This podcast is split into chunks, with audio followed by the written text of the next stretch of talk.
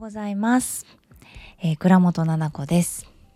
ヨガじゃない話お届けします、えーこの番組はたくさんある役割の中のじゃない自分が暮らしの中で見つけた新しい気づきをゆるくお話ししていく番組です。はい2024年えー明けました。ねえ今年も皆さんどうぞよろしくお願いいたします。ということでですね、えー今年最初のヨガじゃない話ね撮っていこうかなっていうふうに思っております。なんだかあのなんだろう。あの休みの間全くこう発信というかね誰かに向かって話すっていうのをしてないから口調がきつくなっちゃいそう。家族に対してとか。ね。旦那さんに対してのあの言葉だけなのでちょっとあのきつくなっちゃうかもしれないですけれども気をつけてお話ししようかなと思っております。いやー皆さんどうですか？お元気ですか？ちょっと期間が空きましたが。大変なお正月でしたね今年は。全然あのおめでたいことないのよ。ねなんか誰かの目を気にしてとか。うん誰かの気持ちを考えてこうおめでとうっていうのをやめようとかじゃなくて。なんか言葉をそのまま取れば年が明けておめでたいねっていうことじゃないですか普段いつものこう、うん、なんだろう話ってね。挨拶ってね。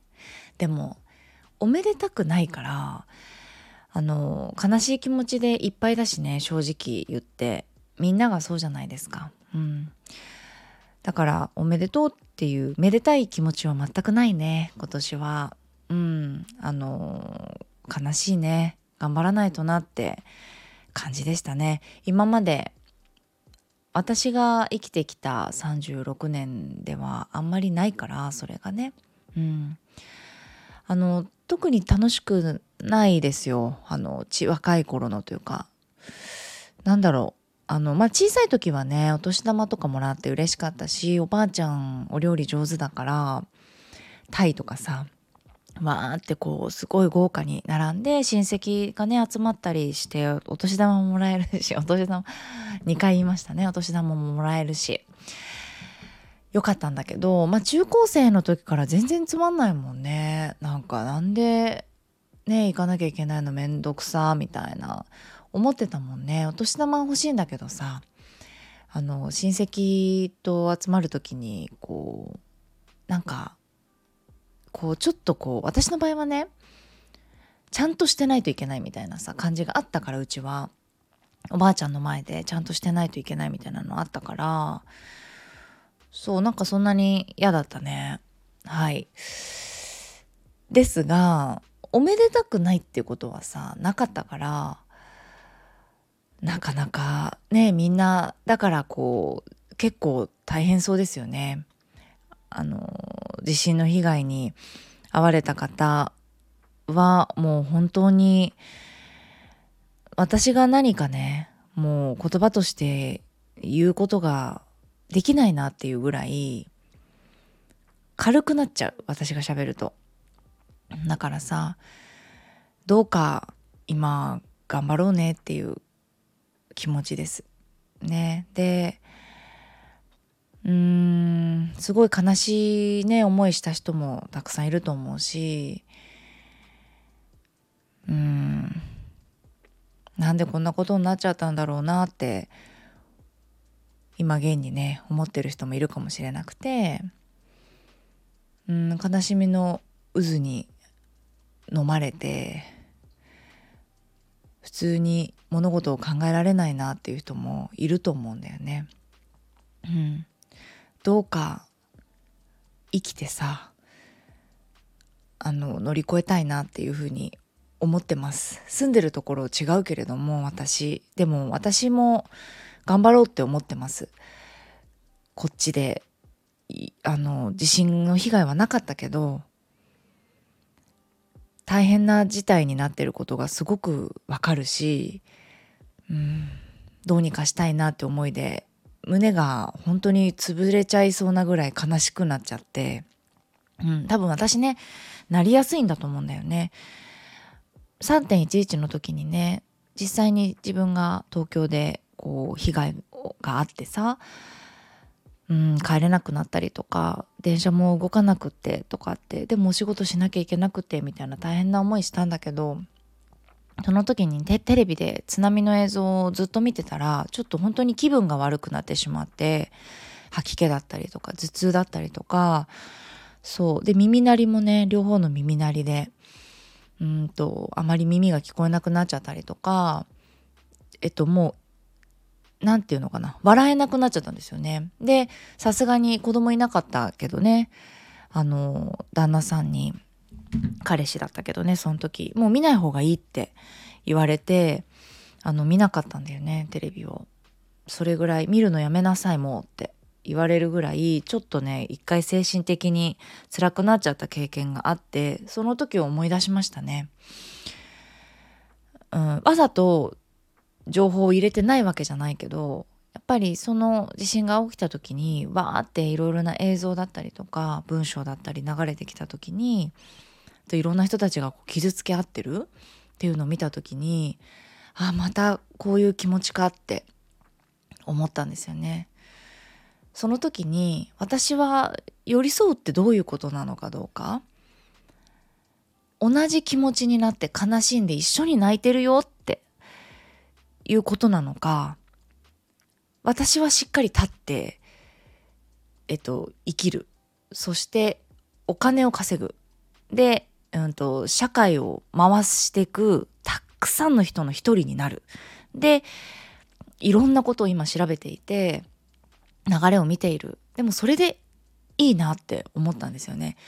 だから、自分がこれは被害がなかったから体が揺れてとかね物が落ちてっていうことを今は経験してないからこういう余裕があるんだと思った。3.11の時はあの思えなかったね。自分が怖い思いをして地震の音がすごくもう怖かったしって。だからね気持ちもすごくわかるんですよ。うん、でもそうじゃない今の私たち私は東京に住んでるけどしっかりしないとって思ってます。本当に。しっかりしようって。で自分が立ってられないんだとしたら今どうにも走って近づくことはできないんだから情報を得るっていうことをやめるっていうのも一つの選択肢。気持ちがめいってしまったりとか涙が流れ続けちゃう。私みたいに吐き気とかねめまいとかしちゃった人は情報を取り入れないっていうのはねうん一つの方法かなと思ったりします。私はただただ前を向いて今生きるっていうことですね。で頑張ってね乗り越えようね。で何か受け入れ OK ですよってなった時に支援ができるようにねどこにしたらいいかなとか本当にあの公のねところであの支援であのするべきなのかいろんなことをこう考えてます。でも準備しておくという意味でね。うん。しっかり前を向いていかないとなって思ってます。だから、このポッドキャストを聞いてる方で、被災されたよっていう方、実際に被害が近くであって、心が傷ついていて、どうにもこうにももうできないよっていう方とかいたらね、そのままどうにももう考えられないなだったりとか、うん、メッセージだったりこのレターだったり DM でね直接ご連絡いただいてもいいし私が今この場所でねできることがあればうんしたいなって思っているから特にそういう人と人とのつながりっていうところねオンラインでもずっとやってきて距離が遠くても心の距離の近さだったりとか実際にこう生の体が触れる距離に会えなくても心の支えになるっていうことは私の今までの活動を通してあの分かってることだから知ってることだからね。だから何かあったらそういう意味では頼ってもらえたらなって思います。うん。ね。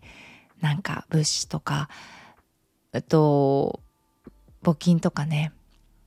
それに関してはあの考えながら動いていこうかなって思っています。はい。そう。でね。そう最初言ってたおめでおめでたくないねっていう話だったんだけど。やっぱ悲しかったのがさその地震になるってわからなかったじゃないですか。みんな。で海外で行ってる人とか地方にねなんか旅行に行ってる人とか私たまたま東京でいたんですよ今年は。なんだけどどこかさ海外でこう「ハッピーニューイヤー」って「おめでとう」ってやってる人の投稿を見たりとかうんなんかそういう家族のハッピーな写真とかさ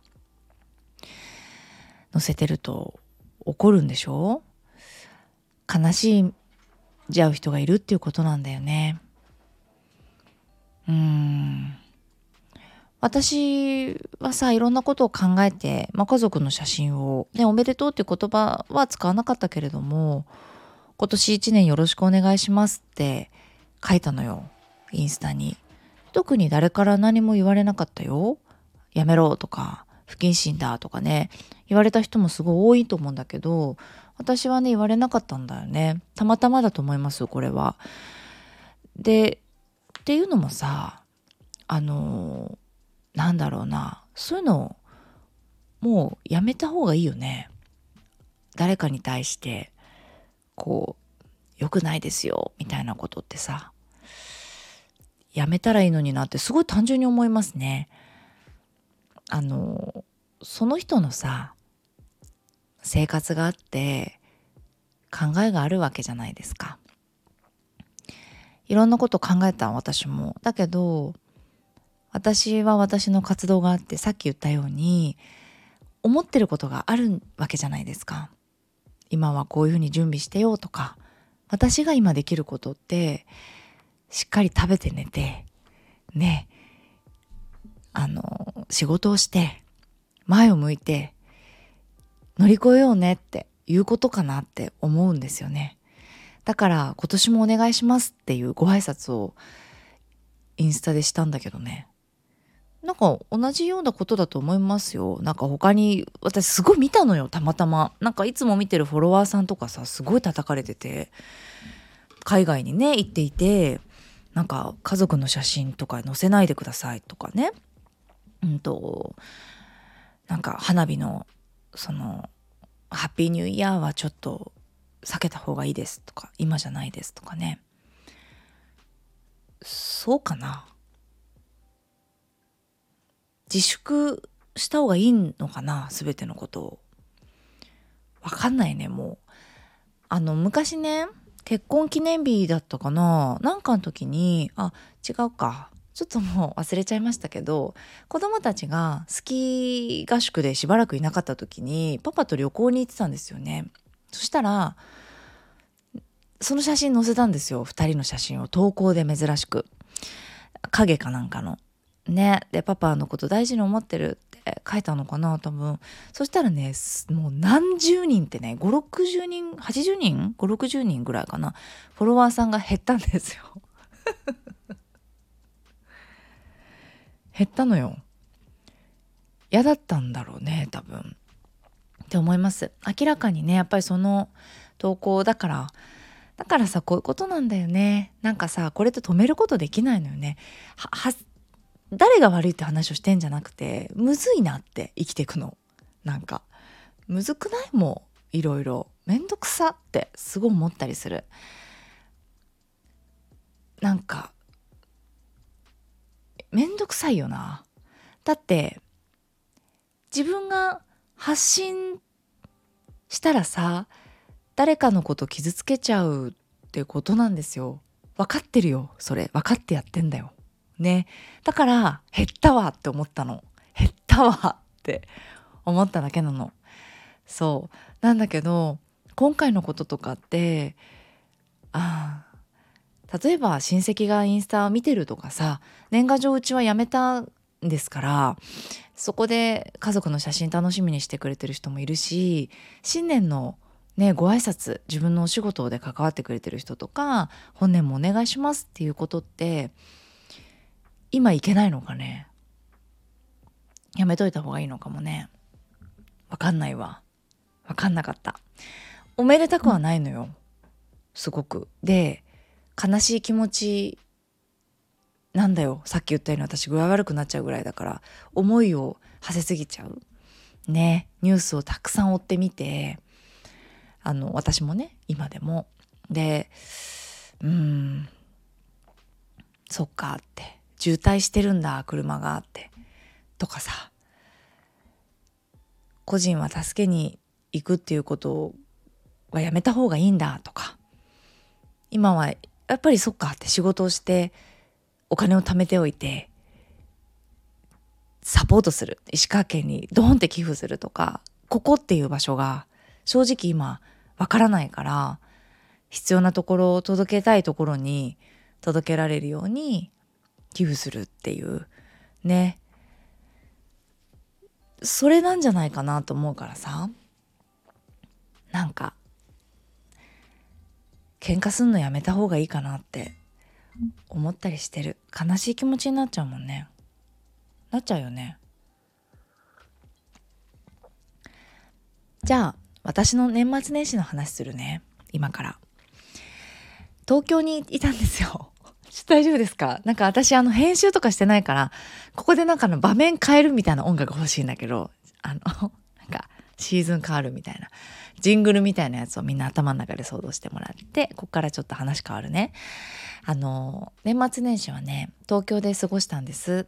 そう。で、年末はね、あの、旦那さんのご実家の方に行って、ね、あの、義理のお父さんのレストランで、ご飯食べたりして旦那さんもね地元のお友達と忘年会とかやってわーとかやってうん楽しく過ごせたんですけどねはいで帰ってきてしばらく年末年始は東京で過ごしててその時にあの年末年越しの時かなになんかあのパパのお友達と一緒に過ごしてで男友達なんだけれどもその男友達両方とも結婚はさしてなくてそうで、まあ、彼女がいるっていう感じなんだけどあの大人だけで喋ってた時にさだから要は男男男私なわけじゃん。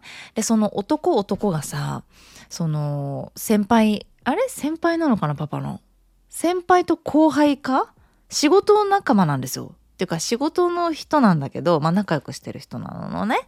で、あのー、本当にお世話になってる方なんだけどさ、その、こういう時ってどうなんだろうね？って女性の意見ってどう？みたいな感じに私にね聞いてくれるんだけどパパがすかさずさ「あちょっとダメダメダメもうこの人ちょっともう男だからあの参考になんない」っつって言うんですよ。で、まあまあまあ、確かにって思いながらね、私も。で、それは、もうよく聞いてると、その人はね。もう奥さんがちょっと変わってると。だから、まあ僕はもう奥さんとしか多分結婚できないし、その二人以前は結婚してたことがある人だから、いろんなね、こう女の人ってなんでこうなんだろうとか、パートナーシップの話とかをしていて、例えば、なんか、例えば気が利かないとかなんか言ってたんだよね。なんて言ってたんだっけ？なんか私がキッチンでうちでねご飯食べてたんだけどパパたちが3人で喋ってるのキッチンで横で私がこう食器洗ったりとかしてそしたらパパが「あママもうそれ洗い物はやらないで」ってあのパパがやるからねとかって言ってたんですよ私に。したら「あもうもうちょっと俺そういうのがないんですよね」って一人の方が言っててそういう気の使うっていうこと？人に対してなんかこの好きな子ね彼女とかに対しても好きだからこの子のためになるようなことをしてあげようみたいなことが一切ないみたいな 言ってたの。でおおと思って。であそうなんだっていやそうなんだっていう感じなんですよ私からしたら。え最低マジでみたいなのがあんま出てこなくてそれなんでかって言ったらまあその前の話があって同棲してたらねその人が私だって仕事忙しいんだからなんか食器洗うのでやってほしいとか言ったりとかね。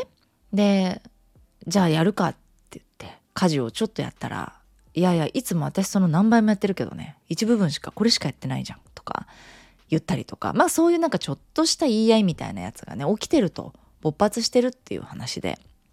あそっかって。もうそっかしかないんだよね。どう？みたいな。だってそういうのって言われたら嬉しいんでしょ？とか。いやいやどうかなって私は。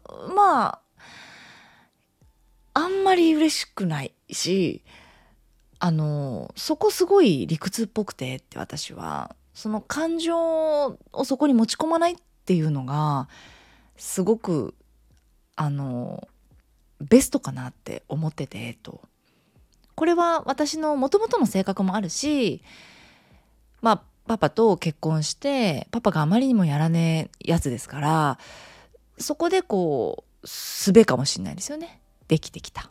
うん。なんかお前は金稼げ ちょっとごめんなさいみたいな感じなんですよね。稼がなかったとしたらえっとやれよ交代しろよみたいな。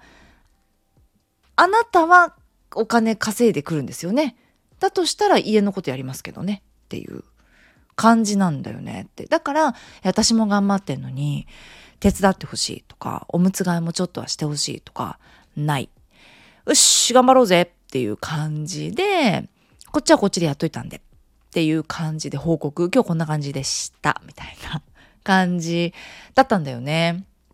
そうどうせやったってねあんまり上手じゃないしさその効率悪いやんパパがやったとしてもおむつとか逆に仕上がるしさっていうので使えなと思って使えなとか言ってたし私も。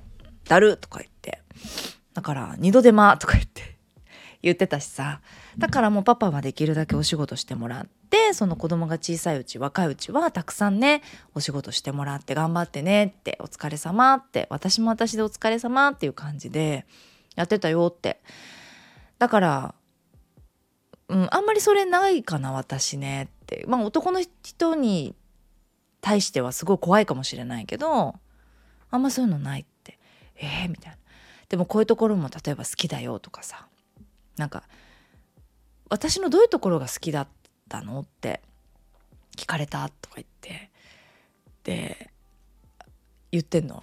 で「あそうなんそうなんだ」っつって「いやマジでそれはないんでうちの奥さんは」って「俺好きって言われたことないもん」って。言っ言ってたんですよ。え大丈夫そう？って言われちゃってたけど「ないないない好きって言ったことないね」って好きで結婚してないから別にって。だしその私のどこが好きなのって言うのとかほんと無理だねって言われたくもないしなんか俺のどこが好きとかって言われたらないとか言っちゃうと思うしっていうかめんどくさいんだよね。なんか大事なのがそのなんていうのそのイチャイチャとかじゃなくてなんでそれこの人を求めてんのかなって言うよ？面白いところとか。あのパパのことさすごい尊敬しててさもうほら空気のようなわかるでしょ？言ってもらわないと困るぐらいこう素敵な方だからさパパのことは。なんだけどそのなんか怒ってんじゃんそれって。要はその彼女ってずっと。ね。なんか気に食わないんじゃん。生活とか。旦那さんに対えっとその彼氏に対して。気に食わないことがあんだなって感じなんですよね。話を聞いてて。そう。だからその声に出したことに意味がないというかお母さんのいい加減にしなさいみたいな感じでなんで私の好きなところ教えてっていう意図。なんでそれ言う今聞きたいんだろうだったりとかそういうことじゃないですか。うん、だから要は別に聞かなくてもいいというかさ私は。だかちょっと変わってるんだよな私が。したらあちょっともう参考になんないですねみたいなそうあとはお金の話とかもなんかあのこんなに俺が稼いでんのに、まあ、パパがねその友達にあの自分でお仕事してさ寝ないでやったりしてんだよね。と俺が先に寝て。ちょっと仕事あるからさとかって朝早く起きたり夜まで寝ないでやってたりとかしてんだよなって。こいつ男だったらやべえんだろうなって思ってるって言っててそれは本当にすごいなって思ってる。だからうんそのすごいねパパが言うにはうちのパパってうんなんか女だからどうとかっていうのもなくって例えば女だから、うん、お母さんだからか家にいてなんか手伝ってほしいとか家事だけやっててほしいとか働くなとかそういうのは全然なくってあその私が働いたことでパパがどう思ったかっていうとあこの人はなんかなんていうのかな逆にその家族を家族として見てる？チームとして、うん、見てるんだなっていうふうに思ったっていうことだったんだよね。うん。なんか私も本当にそういう気持ちではいるし自分がでもお仕事をするの理由って家族のためでもないんだけどね。でもパパは、まあ、それを見ててうん。なんか守りたいとかではない？なんていうのかな。そうそうそう。そういう感じではない。だからいわゆる普通に男女の悩みっていうのがないと。うちの家族には。その全然参考にならないなみたいな。感じだったんですよね。その悩みそうなちょっとね今日聞こうと思ってたんだよねみたいな。奥さんにとかって言われて「あはい」とか言って「いやいやそれどういうこと?」みたいな。言ってもちょっと分かんないなとか「うざいなそれ。ちょっと。女の人は。私はちょっと言わないですねそれはとか。なんか別に彼女とか欲しくないんじゃないんですか？特会引っ換えしてたらいいんじゃないんですか？80歳ぐらいまで。そういう性格なんだったらとか。言っちゃったりとかして。そういうのもありだと思いますよ人生とか。ね。全くこうアドバイスにならんでですね。うん。でも面白かったです。大人の人とパパ以外の大人の人というか男性がね。ああこうやって女性のこと悩んでるんだとか。みんなこんな風なことで喧嘩するんだとかなんかそういうのが分かってああそうなんだなってうーん思いましたでねそのパパがもうさ最悪なのがその私に対しての印象っていうのがまあ、パパの中でもあるじゃないですか。でなんかよりね色濃くしてなんか男なイメージがついちゃった年末年始だったとだと思うんだけどパパにしては。ボーリング行ったんですよ年末そのお友達たちとね子供たちとみんなで。私ね140とか出してたんですよ。で私ボーリングね結構できるんですよね。でえそんな女でなんかもうほんと男尊女卑みたいな感じなんですよみんなして昭和の男だからね女でそのなんか100いくとかもあんまりないしって女の子であーみたいなガーターだったりとか可愛いじゃないですかボーリングってって。私も今親指の爪ないですからネイルが親指だけ。でもそれ覚悟していってるんでボーリングしたら爪は折れます。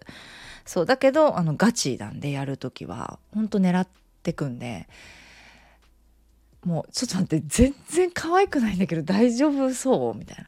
で子供とかも「ママうめえ!」みたいな。盛り上がってて「はいはいはい。感覚取り戻してきました」みたいな感じでこうやっぱ手抜けないっていうか。でパパ下手なのねボーリング。なんか上手に見えるんだけどね見た目。スポーツ何でもできそうなんだけどすごい下手なの。でまあ可愛らしい一面なんだけどね。えママボーリングうまいのちょっとなんかちょっとあれだなみたいなとことんちょっと怖いなみたいな 言われて「あそう?」なんて言っててで年始ねちょっともうバタバタバタしながら子供たちの子供部屋をね一人ずつえ、ー、と一人部屋ですね作ったんですで近所にね家私買ってあのパパと私の仕事部屋をそっちにしようって言うんでそっちにこう出勤する形にして子供たちに部屋を渡した感じなんですよね。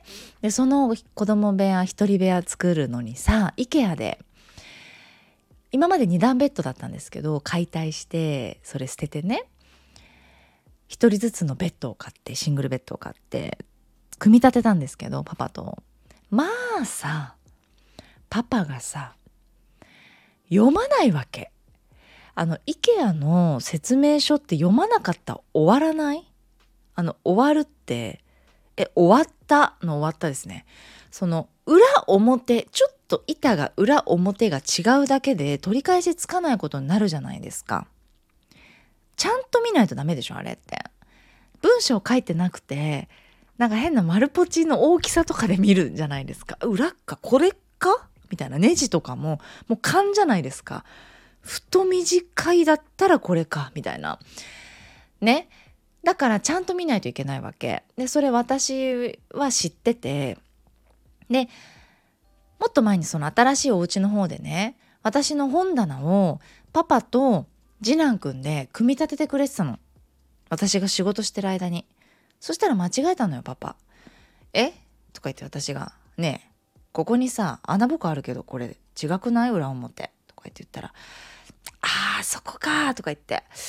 なんか長さが一緒だったから、なんかちょっと違うなと思ったんだけど、えーとか言って、やり直そう？って言って、ダメダメダメ、やり直そう？って。言ったら、えーでもこれだいぶ序盤だよなとか言って、次男くんに言ってて、うんとか言って、いやもう大変だよとか言ってて、パパ、え、大変だよとか別に聞いてないんだけど。って、違ってるからやり直そうよ。えーとか言って無理やりそこだけこう引っ張り出してやれ治ったんですけどその時点であこの人こういう人だなってもう思ったわけですよね。だからもうその主導権私が握って今回はあの力担当というか力の力ね力担当パパにしてで私がもう本当に司令塔はいえーとこの向きでそっちスペース開けてくださいみたいな。こっち向きではいそっち向きでみたいな感じでこうやっていって読んでいくわけですよね。この形にしたいから31ページから、はい、ここですね、みたいな感じ。で、あ、これじゃないとか言って、ちょっとパパがこれかなとか言って、違う違う、全然違う、形違うでしょとか言って、もう、ものすごい怖い、ずっとその怒りモードね。なぜか。で、こう、すごい集中してるから。で、やってたんですよね。パパずらさないで、とか言って。ただパパが、いや、俺ね、頭の中ではね、できてんだよ、とか言って。これ裏、裏だから、これ裏になりゃいいってことだから、とか言って。反対にして、ネジこっからだろ？とか言って。ねえ、言うこと聞いて？私が。黙って。一回崩して、これ、この向きでやってるから今。みたいな。間違えてるからあなた。はい。とか言って、パパが。すんごい進みが早いわけですよ。こうしてこうして。で、パパがやってる間に私も2ページ先ぐらいのネジとかをちょっとずつ入れたりとか準備しながらやってたわけですよね。で、私得意なのよ。そういうの。でパパこっから本当に最悪な話なんだけどそのネジをねなんか力ではめるみたいなところがあったんですよ。ドライバーじゃなくてなんかただ押すみたいな木にあの釘？画鋲みたいなやつを指でグーッと押してつけるみたいな項目が結構あったんですよ。ベッドだったんで多分床が傷つかないようにちょっとこのなんかゴムみたいなものを床との接地面に刺しとくんだけどそれがなぜか力なんですよ。がトンカチなんだけどなんかね力で入れろみたいな感じでか書いトンカチマーク書いてなかったから力で入れたんですよね。でちょっと力が必要だったんだけどあのそういうの絶対私入れたいから自分でグーって入れてたんですよ。相当頑張ったんですよね。そしたらパパが結構入れられるのも辛くって「みたいな。であの私ドライバーとかもめちゃめちゃ速いしそしたらパパがもう「ちょっと待って怪力女じゃない?」って「えこれすんごい硬いけど」って「硬いよ。知ってるよ」って硬いとか言わないで。疲れたとか一切。今から。って言って。言うな疲れたって。その子供の引き出しが6個ぐらいある高めのシングルベッドを2個作ってるんで1日で何時間もかけながらあの疲れたとか言ってらんないんで痛い指がとか足がとか言ってらんないんで頑張ってやってたんですよ私も。したらもうパパがドン引きしだして途中からねママ力やばえぐくないみたいな。なんかパパにも今こっち押さえてるから足で蹴ってそっちからかかとでかかとで行けみたいなこっち蹴って蹴ってとか言ってそのはめなきゃいけないからしたら「えちょっとかかとで蹴れって書いてある?」って言うんですよその紙に。で私めんどくさいから書いてあるって言ったんですよ。かかとで蹴ってって書いてあるし絵絵でっつって「え本当?」とかって言いながらか裸足のかかとで蹴ってて「もう骨が折れちゃうよ」って言っててパパ「いやいやいやもうそういうんじゃなくて早くやってみたいな鬼のような監督でやらさせていただいて。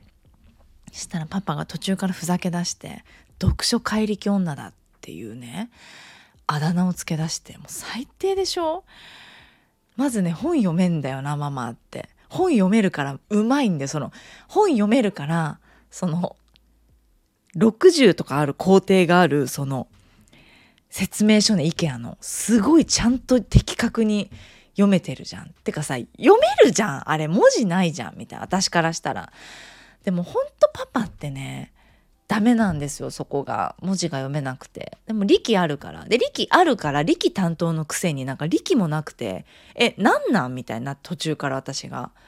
やれよみたいな。黙って。腰が痛いとか言って。いや痛いよ。1時間も前からママだって言ってないだけ。みたいになって。すごいやっぱりバチバチ笑いながらねこれってでも多分ママみたいな女じゃなかったらまたここ男尊女卑入るんですけどママみたいな女じゃなかったらこれ離婚してるよねって言い出したんですよ。夫婦ってさこれ IKEA って一緒に作んのって言ってて「いや知らない作んじゃない?」ってでママがスーパーできるからさそのなんか大工的なものこととかがだから作ったりとか段取りもさいいしさって頭の回転が多分早いから俺と春みたいなさは？みたいな感じなんだけど言ってて。でもなんか痛いとかできないわかんないとかなんか言ってたらもうなんか俺切れそうだもんって言ってて。あそうって。でもなんか私たちはねもう本当に笑いながらあの男同士みたいな感じで作ってすごい楽しかったんですけどね。あのなんだろう。頭のトレーニングというか一個ずつこうできていくのがすごい楽しいしさ。ね。そんなにこう力もいらないんだけどな。あのあまりに工程が多すぎて途中でパパが電動のドライバーを2個買いに行って「これママのだよ」っつって。で2人でウィンウィンウィンウィン作ってたんだけど楽しかったですね。でも力も強いし私多分ねそしたらパパがそれにバレてなんか今までなんか重いから高いボックスから水持ってきてとかって言ってたけど嘘じゃんっつって言われたんですよ。マジで怪力女なんだからモテるだろって言われて確かにモテんの。だけどその持ちたくないだけ。って言いました。持ちたくないだけ。どっちが力あるかって言ったらそっちのがあるじゃんって。体も大きいし筋肉もあるから。ねだからモテよっていうだけで。そこでもうやっぱバトルみたいになりましたね。面白かった。でも無事ね子供部屋ができて子供たちも喜んで。うん。あのよかったなと思いました。でも確かになんかあんね何時間も夫婦であれ作ってたらなんかほらどっちかさ苦手だったらイライラしちゃったりとかさ作ることがほら私もパパも結構こうワクワク作れちゃうからよかったけどさ効率のと力の問題だけだったんだけどあとパパがその言うこと聞かない？その説明書通りにいかない？みたいな。ですぐねそうやって俺の頭の中でできてるとかっていうのやめなっつって私がもうその一言いいことにね日頃のはっと思ってることって引っ張ってきてさあのパパさ Google マップとかも逆らうじゃんって。なんか逆らってさ違う道とか行ってさ全然遠くなったりしてるじゃんって。俺のが知ってるみたいなやめなって。で今さ2人いてさママのがさ読めるんだからさ聞いて言うこと分かったって言って。とりあえずもう力やってって。力担当なんだから力って。筋肉。何のために腕立て伏せしてんの？今日のためだろうって。これ二段ベッドじゃん。このベッド作るためにやってんだろ？筋トレとか言って。煽って私も。パパをね。ふざけ煽りですよ。喧嘩じゃないよ。うん。しながら楽しく作って子供たちもわーわー言って。そんなね、あのー、お正月を過ごしてました。東京で。のんびりと。ね軽井沢にちょっとちょろっと行ったりしたんだけど、まあ、スキーだけなんですけど。あとはもう本当にお家のこと、うん、ベッド作ったり、ね、お仕事したりお仕事したりお仕事したりっていう感じで。ね行ったり来たりお仕事部屋作ったりとか。あと家のね本当に断捨離したりとかして過ごしてました。うん。なんか年末からあの、バタバタといろんなことを過ごす中で断捨離をして物がこうなくなってうん綺麗になることでなんか見えてくるものってありますよね。家族で片付けをするとか家族で掃除をするっていうことがなんかいい気づきだったなって思いますうちの場合はね。で子供たちも積極的にお掃除したんですよ。なぜかというと一人部屋になるから。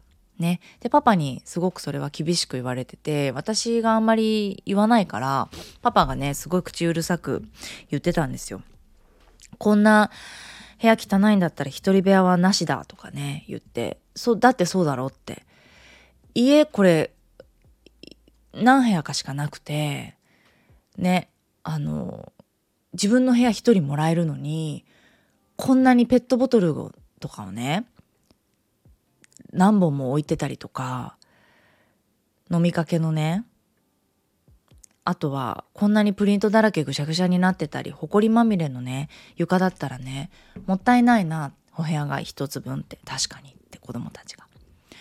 うん、自分のお部屋だっていう責任を持てってで自分の持ち物だということに一つずつ責任を持てとどうしたら責任持てるのかどうしたら大事にできるのかっていうのを考えろってどういう配置にしたらそういうのは自分で選べと。ね、だ可愛かったよ。子供たちもなフィギュアの専用の棚が欲しいとか。で教科書はここに入れたいとか。ランドセルはここに入れたいとか。このお人形は残す。このお人形はいらないにするとか。でこのお人形は大事にしたいからここに置くとか。なんだか一つ一つの自分にとっての大事なものといらなかったもの今までなんでそれが必要だったのにいらなくなったのかとかいろんなことを考えてたみたいで。ね、あとは家族が東京にいてお掃除たくさんしてくれたからあ普段ママってこんなにお掃除大変なんだとか洗濯って一番多いね。やることとか。なんか仕分けしたりしてとかね。洗剤も入れてとか。で洗濯物干すものも服によってハンガーも違うんだ場所も違うんだとか。で乾くまで待って畳む行為もあってそれしまう前に人で分けてんだママってとか。そうなんかいろんなことをねあの分かったみたい。うん。よかったなって思います。はい。こっから皆さんどうでしょう？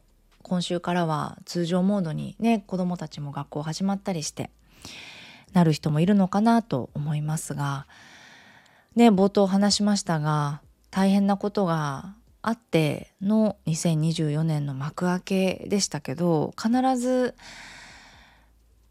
うん戻ると信じて頑張っていきたいし離れた私たちも頑張っていきたいね。うん。なんかすごい悲しくてさ年始落ち込んだじゃないですかみんな。ギアがさ入れられないよね。よしこれ今年頑張るぞみたいなのがなかったね。あった？あったのかな？なかったかなと思う。でもこういう年なんだなって思う。その分さいろんなことを自分が大切にする命とかね私が今言ってたみたいに家族との時間だったりとかあ今ある命が大事だということとか、うん、毎日どういうふうに過ごしていくかとかあとは防災についてもすごく考えるきっかけになったしね。この地震が多い日本という国に住んでてそしてそれでいて日本が大好きっていうことで、うん、命を守る、うん、防ぐっていうことを真剣にあの考える時なのかなとも思ったりする。うん、復興に向けて離れた場所からできることをこれからもねアンテナを立てて考えていきたいなとはあの思ってます。はいっていう感じで新年一発目の配信は以上にしようかなと思います。ちょっと長くなっちゃいましたが。はい。また今度からは火曜日金曜日の朝に配信しようかなと思ってます。そのスケジュールでよろしくお願いいたします。ではでは最後まで聞いていただきありがとうございました。今日もね、暖かくして過ごしましょう。ではではまた次回の放送でお会いしましょう。